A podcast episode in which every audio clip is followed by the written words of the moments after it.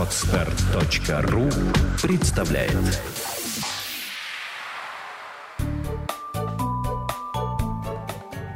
Я не знаю, как она делает это. Подкаст для мам. Мы не даем советов, мы делимся опытом. Добрый день. Меня зовут Наталья Дикарева, и вы слушаете подкаст «Я не знаю, как она делает это». Сегодня у меня еще одна запись по скайпу.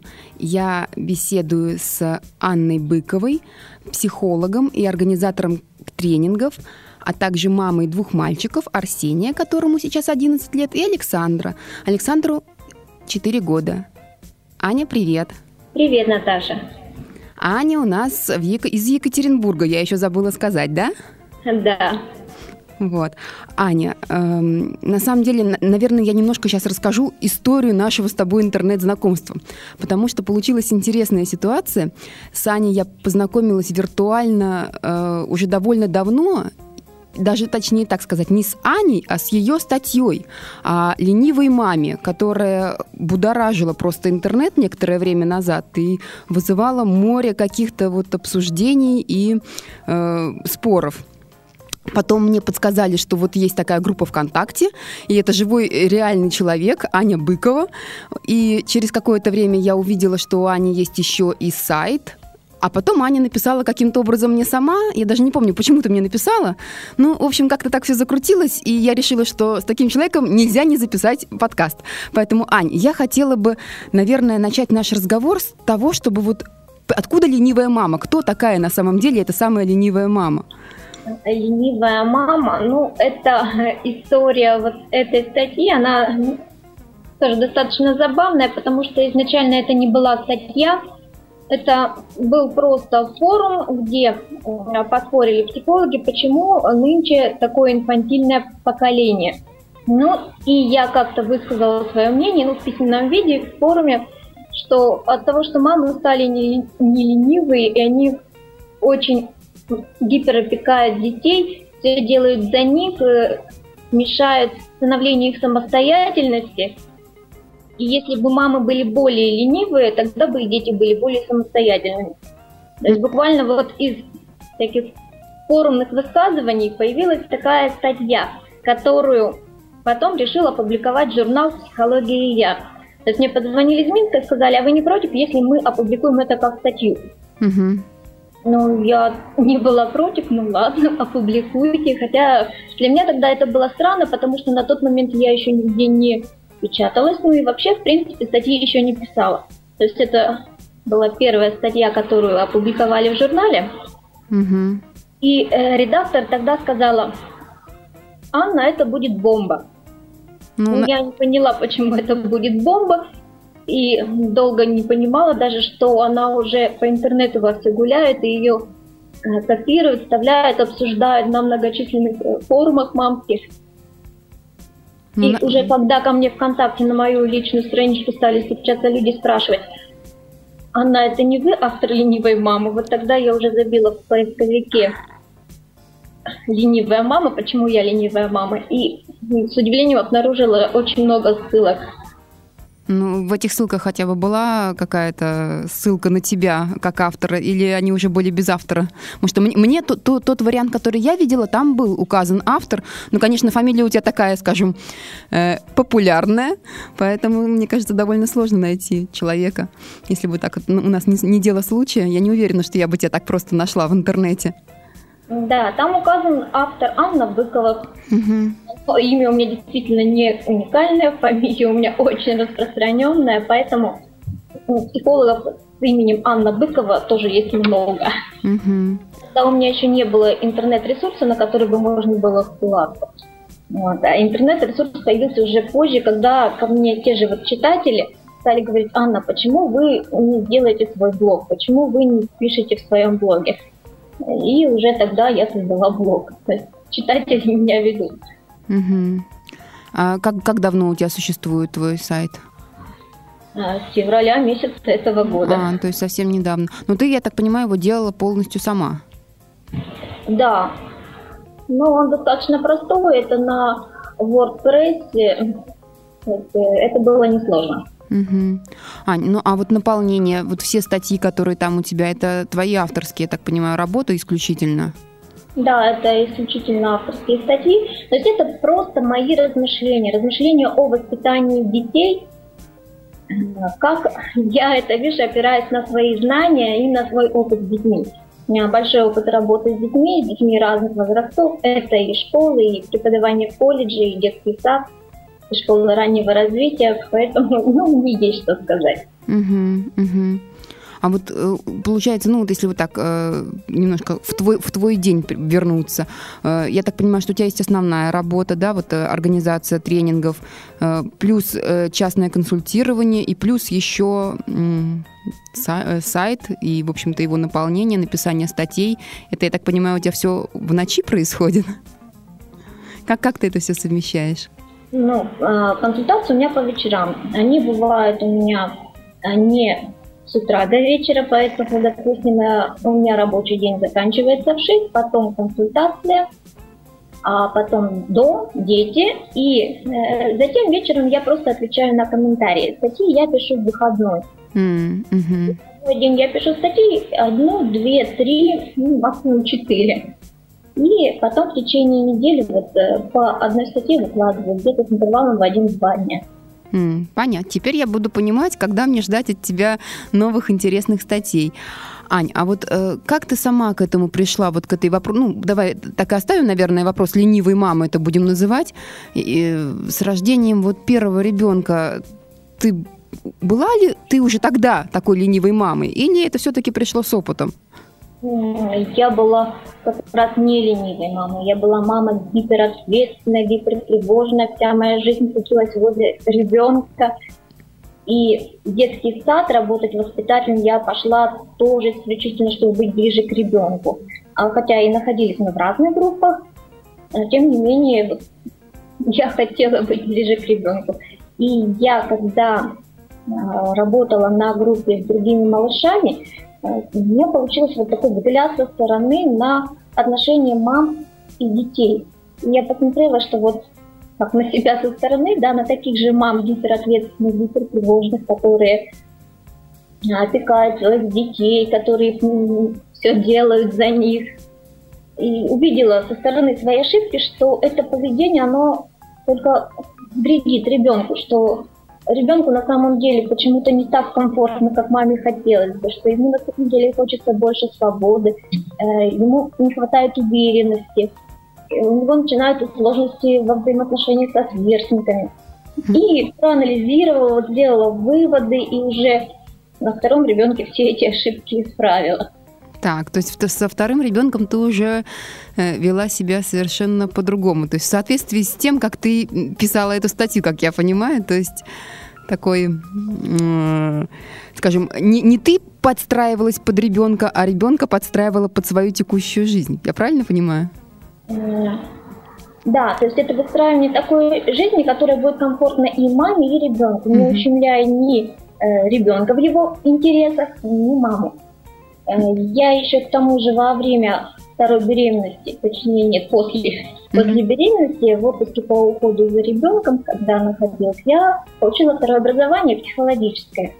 И вот этот взгляд психолога, он тоже отличается от взгляда педагога. То есть это тоже способствовало тому, что у меня вот мировоззрение поменялось. Понятно. А вот сейчас, когда родители к тебе обращаются, э, ну, скажем, с точки зрения вот психолога, да, ну, как, просто, скажем так, когда ко мне приходит э, человек, э, с которым я беру интервью, и если это психолог, то я чаще всего стараюсь выяснить какие-то такие вот именно нюансы психологического характера, как общаться с детьми.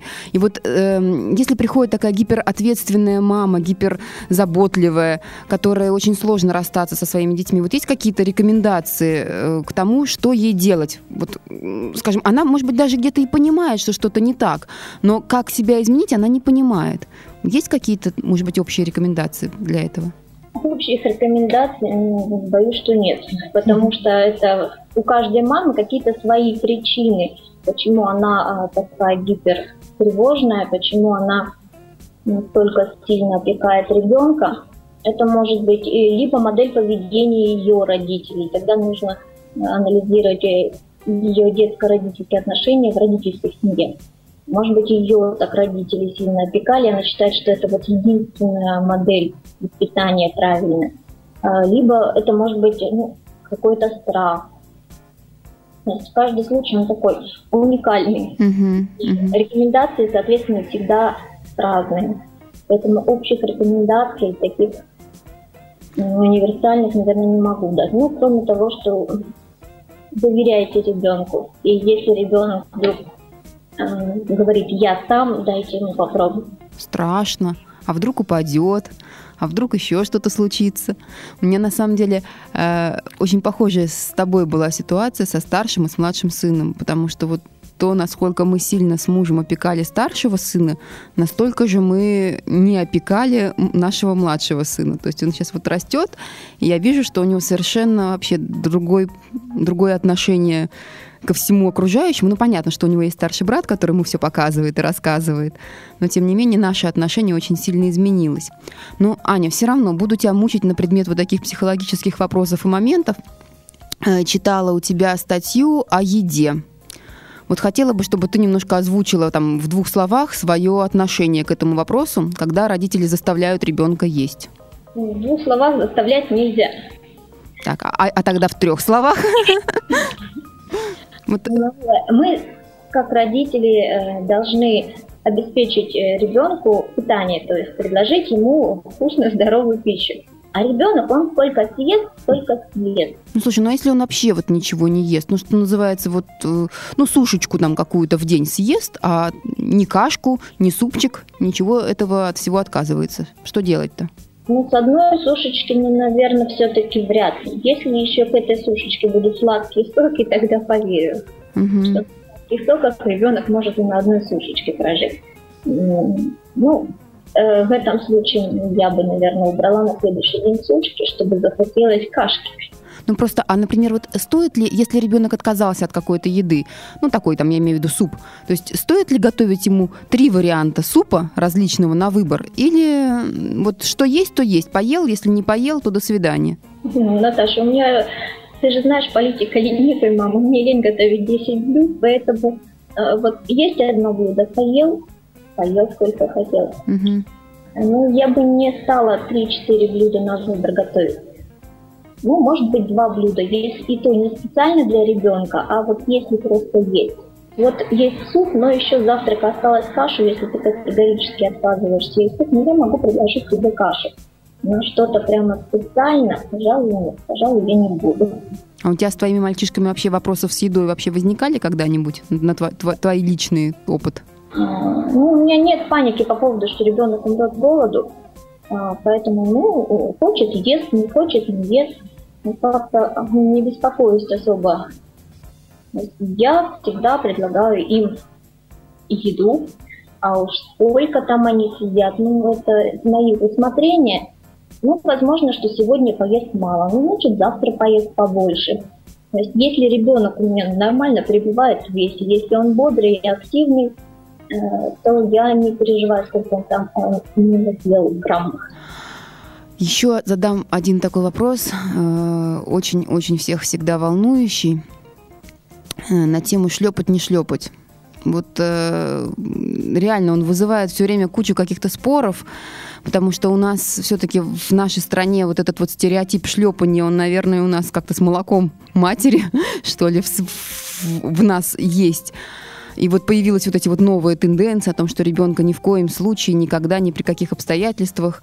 Вот твое мнение на этот счет и, и, и, твой, и твой опыт. Ну, мое мнение на этот счет, конечно, ни в коем случае, ни при каких обстоятельствах, но личный опыт, ну, бывает.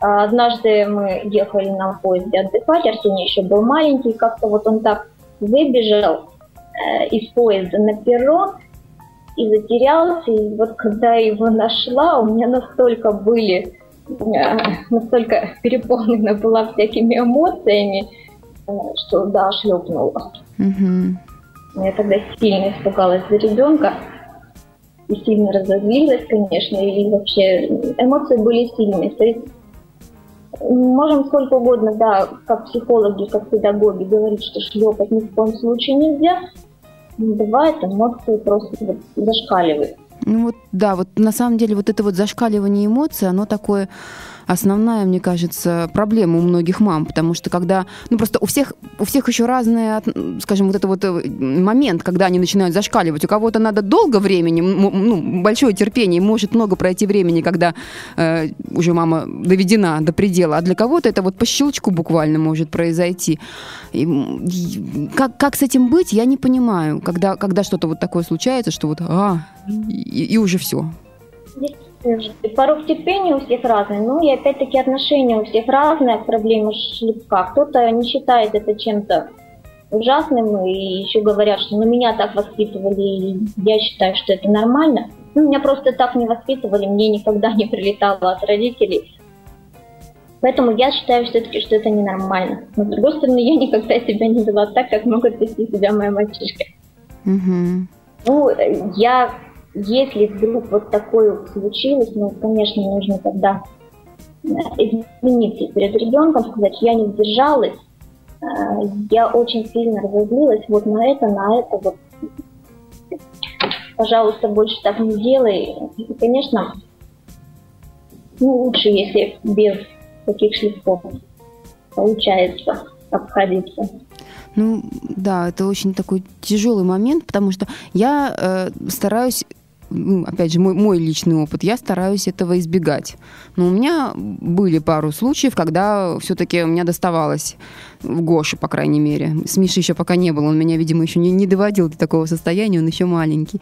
Но Гоше доставалось от меня, я так поступала, и я видела действительно такое вот, ну, с одной стороны, обиду в его глазах, а с другой стороны, наверное, понимание, что все-таки он был действительно неправ, но мое внутреннее ощущение тоже было не самое хорошее на самом деле. Вот. Не знаю. А у тебя, когда, когда твои мальчишки капризничают, когда они тебя, ну вот ты уже чувствуешь, что еще чуть-чуть, и, и все, и можно будет уже сильно-сильно ругаться. Как, как-то ты э, предупреждаешь вот эти вот м, критические ситуации? Саша, я даже озадачилась пытаюсь вспомнить такие ситуации. Ну, просто, может быть, э, знаешь, там что-то, что-то ты говоришь, там, типа, я считаю до трех, если ты не успокоишься, то ты ды дым или не, нет такого? Я-то тебя так специально расспрашиваю, потому что ты же психолог и педагог с большим опытом, поэтому я вот пытаюсь найти какие-то такие хитрости твои, может быть, в воспитании, чтобы ты рассказала и поделилась. Поэтому пытаюсь тебя как-то вот расспросить. Ну, даже, ну, ты знаешь, э, психолог, педагог, а со своими детьми я все равно в первую очередь мама и веду себя как мама. На своих детях педагогика отдыхает. У педагогов есть такая ошибка. Ань, а по поводу, тогда, ладно, оставлю я вопросы с э, воспитанием детей. Наверное, это действительно лучше делать в индивидуальных каких-то консультациях. А ты, кстати, консультируешь по скайпу или у тебя только личные консультации? А, в некоторых вопросах, да, консультирую по скайпу. Mm-hmm. То есть, если вопрос не требует э, именно участия ребенка, то есть, если проблему можно решить через маму, по скайпу. Если же нужно именно повзаимодействовать с ребенком, допустим, песочная терапия, да, поиграть в песке вместе с малышом, то здесь, конечно, скайп не помощник. Вот, да, мне тоже всегда было интересно. Мы один раз ходили к психологу, и мне было интересно, когда у меня Гоша играл, она так за ним наблюдала. Мне, мне все время казалось, что она такое видит в его игре, чего не вижу я. Интересно. Ясно. По поводу сайта еще хотела тебя спросить, какие у тебя вообще вот планы, мысли, то есть чего ты хочешь, как бы, к чему ты хочешь прийти вот с этим сайтом, со своим и со своим блогом, помимо того, что донести и поделиться информацией, у тебя есть какие-то такие, ну, уже более конкретные цели? Конкретные цели, конкретные цели, пожалуй, нет, а вот идеи, идеи есть. То есть, э, а, возможно, это будут мастер-классы для мам. Это обсуждение э, таких вопросов, например, раннее развитие. Чем же раннее развитие отличается от раннего обучения? Э, когда мы занимаемся с ребенком, мы его обучаем или мы действительно его развиваем, потому что не все разбираются вот в этих тонкостях. А, как, а в чем разница, кстати, развиваем, обучаем? Я тоже, я тоже не разбираюсь. Угу. Ну, э, обучение это когда мы именно обучаем ребенка, например, буквам. Вот мы обучаем ребенка буквам. А развитие – это когда мы развиваем память. То есть мы можем, обучая буквам, э, косвенно еще и развить память, но вообще, э, если развивать память еще и другими способами, э, то он потом эти буквы выучит быстрее. Развитие – это когда мы не просто даем готовые знания, а мы именно развиваем вот его память, мышление, внимание. То есть что такое, вот примерно так, что приведу, чтобы разница была понятна. Мы можем э, дать ребенку в руки линейку, э, показать, что вот здесь миллиметры, и вот так нужно измерять. Это обучение, и это не имеет ничего общего с развитием. А развитие – это когда мы ставим перед ребенком задачу, а как ты думаешь, э, что больше вот этот шкаф э, в этой комнате или вот этот шкаф в этой комнате. И э, ребенку, чтобы сравнить, какой шкаф шире, не получится один шкаф к другому представить. И тогда он может догадаться, допустим, веревочкой смерить один шкаф, а потом с этим отрезком веревочки подойти к другому шкафу. Вот это развитие. То есть давать ребенку такие более открытые задачи для размышлений. Я правильно понимаю? Да, можно сказать и так. То есть э, дать, давать ему такие задачи, такие э, проблемные ситуации, когда, решая их, он может проявить вот это мышление, смекалку, он заставляет его думать. А когда мы ему просто даем уже готовое решение, ну, это, к сожалению, не совсем развитие. Это mm. накапливание знаний. Ну вот, кстати, да, мне э, я вспомнила вот в одной из твоих статей я читала по поводу творчества и рисования. Вот примерно, наверное, это та же тема, да? Что когда в детском садике детям дают просто вот нарисовать там кораблик так-то и так-то, или когда просто говорят что-то творчески изобразить на бумаге, и они делают то, что хотят. Так у тебя было? Напомни, может быть, я просто что-то путаю. Да, да, так, это когда творчество, это когда ребенок творит, он рисует, что хочет, как хочет, а э, в детском саду занятия одинаковые палочки провести, но это тоже нужно, это развивается навык. Но мы должны понимать, что эти задания, когда дети рисуют совершенно вот одинаковые Э, кораблики или домики, это развитие навыка держать кисточку, пользоваться красками. Но именно творчество здесь не развивается. Творчество это когда ребенок именно творит. Ты своим детям даешь творить? О, Сашка творит даже не спрашивая. Он э, недавно раскрасил гуаши свой стульчик из необработанного дерева. Если ребенок достиг, значит он творит. И действительно, одна ножка красная, другая ножка зеленая. Саша, зачем? Ну, мам, это красиво. Ну, у тебя, по-моему, Саша, что Саша, что Арсений, они очень такие мыслящие мальчики, по крайней мере, опять же, вот судя по тому, что я у тебя читала, у них все время такие высказывания глубокие для ребенка. Ну, вообще такие глубокие высказывания для многих детей характерны. Но я бы даже сказала для всех, обычно стараюсь избегать обобщений. Mm-hmm. Не всегда взрослые могут это услышать. И не всегда взрослые поощряют э, вот эти высказывания. То есть э, разговаривать с ребенком надо разговаривать, разговаривать э, много, часто, как-то взрослым. То есть э, не принижать его способности к диалогу. Ну, а вот смотри, еще знаешь, какой я хотел вопрос тебе задать по поводу вот а, общения с ребенком? Я согласна, что это очень важно, именно в диалоге, в общении, эм, вот с ответственностью. Ты знаешь, ну, эм, понимает ли четырехлетний мальчик, например, э, о том, что ему необходимо быть ответственным, и нужно ли ему об этом говорить, или это нужно чер- через что-то ему показывать? Через создание ситуаций, в которых он может проявить просто говорить об ответственности, это не так эффективно. Так, э, если ребенок поймет, что если он не польет вовремя цветок, цветок повянет. Э, если домашнее животное есть, объяснить, что вот этих рыбок нужно кормить обязательно каждый день, иначе они могут умереть с голоду. Это уже ситуация, в которой он может проявить ответственность. Ответственность за, допустим, младшую сестру, да, что вот ты отвечаешь за сестренку, если она заплачет, позовешь маму. А вот э, ответственность, знаешь, в чем? Вот в занятиях, например, вот э, ходит ребенок на занятия и э, дают домашние задания, и он эти домашние задания выполнять не хочет. По той или иной причине отлынивает от этого. Как в таком случае быть? Э, заста- заставлять его или говорить об ответственности, или вот эм, что-то, что, как бы ты, как бы, как бы ты поступила? Мотивировать. Здесь нужна мотивация. Но я могу привести пример из моего детства. У меня тоже была такая ситуация, когда в детском саду задавали рисовать картинки на определенную тематику, а я не хотела, я ленилась. А родители мои придумали открытки от феи. А добрая фея писала мне открытки, а так как я 4 года уже научилась читать, я сама эти открытки читала. Так что вам в ящике находила открытку от феи, и фея мне писала, какая я хорошая девочка. Вот только фея огорчала, что я никак не рисую картинки. Угу. Садика. И вот это меня мотивировало. Да, это мысль. То есть тут нужно исходить именно из интересов ребенка, потому что схожий педагогический прием я уже позднее, во взрослом возрасте, прочитала у э, Шалвы Арманашвили. Э, там он для своего сына, который тоже ленился делать такие домашние задания, э, придумал игру с Карлсоном. Ему Карлсон оставлял записки на подоконнике.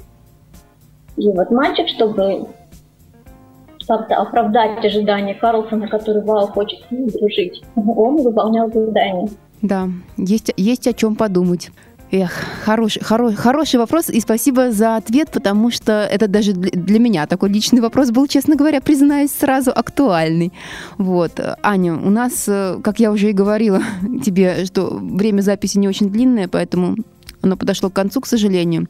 Э, тем не менее, буду очень рада продолжать читать твои статьи. Они классные, и э, с радостью размещаю их у себя в группе со ссылкой на тебя, конечно же, и на твой сайт, если ты мне разрешишь, разрешишь и разрешаешь это делать. Да, Наташа, конечно. Вот. А, Ань, спасибо, всего хорошего. Пока. Спасибо. Всего доброго. С вами была Наталья Дикарева. Вы слушали подкаст «Я не знаю, как она делает это».